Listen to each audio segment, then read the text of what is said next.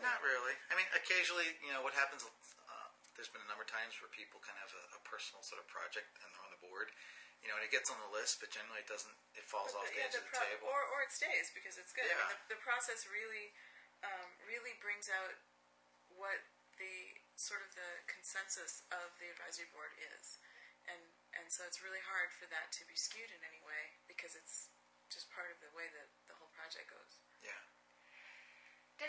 Yeah. Does the Media Consortium have any data or evidence on the impact of the Horizon Report on research and practice? well, we we track the the number of downloads, and we also um, we follow blog posts that are about the Horizon Report, and um, and this year uh, tweets on Twitter about the Horizon Report, which was that it was amazing how many Yeah. tweets there were.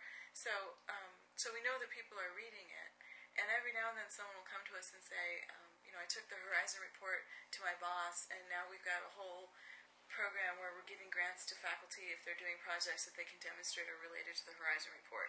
Or we had um, Abilene Christian University came to us and said, we wanted you to know what we did at our campus. We made an Abilene Christian University Horizon Report. We took your, your 2008 report and we read it. We had the faculty read it, and then we had them actually follow your process and write one that's specific to our university, which was just amazing Yeah. To hear that. And they did such a neat, uh, neat I mean, project. there's a lot of it. you know um, uh, graduate uh, classes where the students do research, uh, follow up on it. Mm-hmm. There was a K-12 project uh, that some teachers internationally did as a collaborative project where they had um, K-12 students sort of look at the main Horizon report and then identify um, what it meant with more research and tagging and creating YouTube videos all about Mm-hmm. the topics.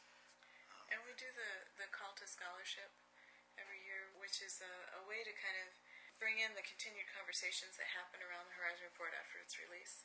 So we, we encourage people to contribute um, their ideas for research or uh, demonstration projects that they might want to do, and then we will put that together as a um, as recommendations for you know for people who are trying to pick a dissertation topic, they might look there, or people who want to um, who have in mind to implement one of those projects can use that document as a way to kind of say that this is a valuable thing to do, that the community has said this is something they want to see.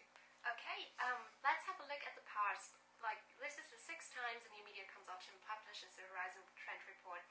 Do you have any major lessons learned uh, in this period? Don't do it over Christmas. There's a little bit of there's something that always seems to happen. Um, uh, people who are technologists look at it and say, "Well, pfft, I was doing that three years I ago." knew that already. Um, and, and you know, it's not really written for them as an audience. It's really written for a lay audience. It's written for um, people who are are in technology, and it's not about. Uh, people also get caught up on the you know is Are is you it right? Are you right? Were you Right. right or were you wrong yeah. Um, so, um, you know, I, I, my favorite examples from 2004, we had SVG graphics on the near-term horizon, um, and it's, it made sense because in the context of the time, and you know, we didn't know a couple months later that Macromedia was going to buy this little company called Future Splash.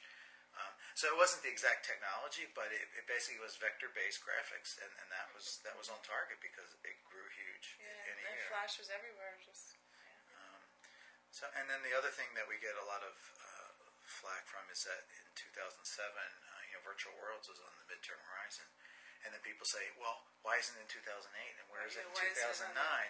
Well, it's still on the It's- horizon. Yeah, we just Um, we already wrote about it. So yeah. So, and, and you know, we can't. You know, not every technology necessarily makes it, and it's usually um, like mobiles have been in for like the last four years, but they keep changing. It's a different aspect. yeah, so there's like time. there's something new that develops. So virtual worlds is definitely still growing. There's a lot of educators going in there, Absolutely. um, and but it's like a continuation of the same trend. Um, so for something really to come up the Horizon report, there's got to be like a new angle on it. And it's not. It's it's also not that we're saying these are the these six. You know, we're the only six. Right. It, there are hundreds. That we start with a list of hundreds of technologies, and it's just that these are the six that really resonated with the advisory board that we had that year.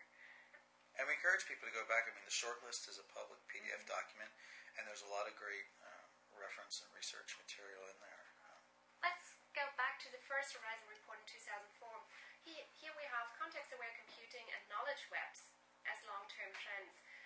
You say that your current trends, Geo, everything and the personal web are advanced versions of these trends? Yeah, uh, we started doing something, um, looking over the years reports, co- and it's we the meta trends. Um, so there's like, there's some overarching uh, categories that we put these in, and, and pretty much every year the six find their ways into one of those. I can't remember. If there's six or seven of the meta trends. Um, so you know, you know, uh, knowledge webs. You know, was sort of the word we used to describe um, what sort of uh, includes like what we had collective intelligence last year fits in knowledge web. and Social networking. Social kind of in there, networking. and semantic replications Yeah. is kind of in there. it goes into context. So But it's not the same exactly. yeah, yeah, they're definitely sort of part of the same trajectory as, as what some of those earlier ones. Um, it's not like we look around and say, "Oh, there's knowledge webs here." Yeah. um, but but when you read about the way we described it, um, a lot of that is um, you know on this five year timeline. Starting and it has materialized. Each Horizon report is very much a product of the time in which it was written, because the way that, that we represent each topic requires there to be something that we can point to. You know, we're not writing about anything that is just theory. We're writing about things that are actually out there in the world somewhere. And so, whatever shape they take at that time really influences the way that it that it appears in the Horizon the shape of knowledge webs in 2004 was really, really different from Yeah. you know from the whole web now. As a concluding question, um, in Germany, the Horizon report receives widespread attention, and last year you published a Spanish translation and a regional version for Australia. Will there be anything like that for the German-speaking e-learning community? Well, we really hope so. We would love to have a German translation, and uh, all we need is someone to translate the report. And the translations are, are a great deal easier to accomplish because it's you know the text is there and you translate it.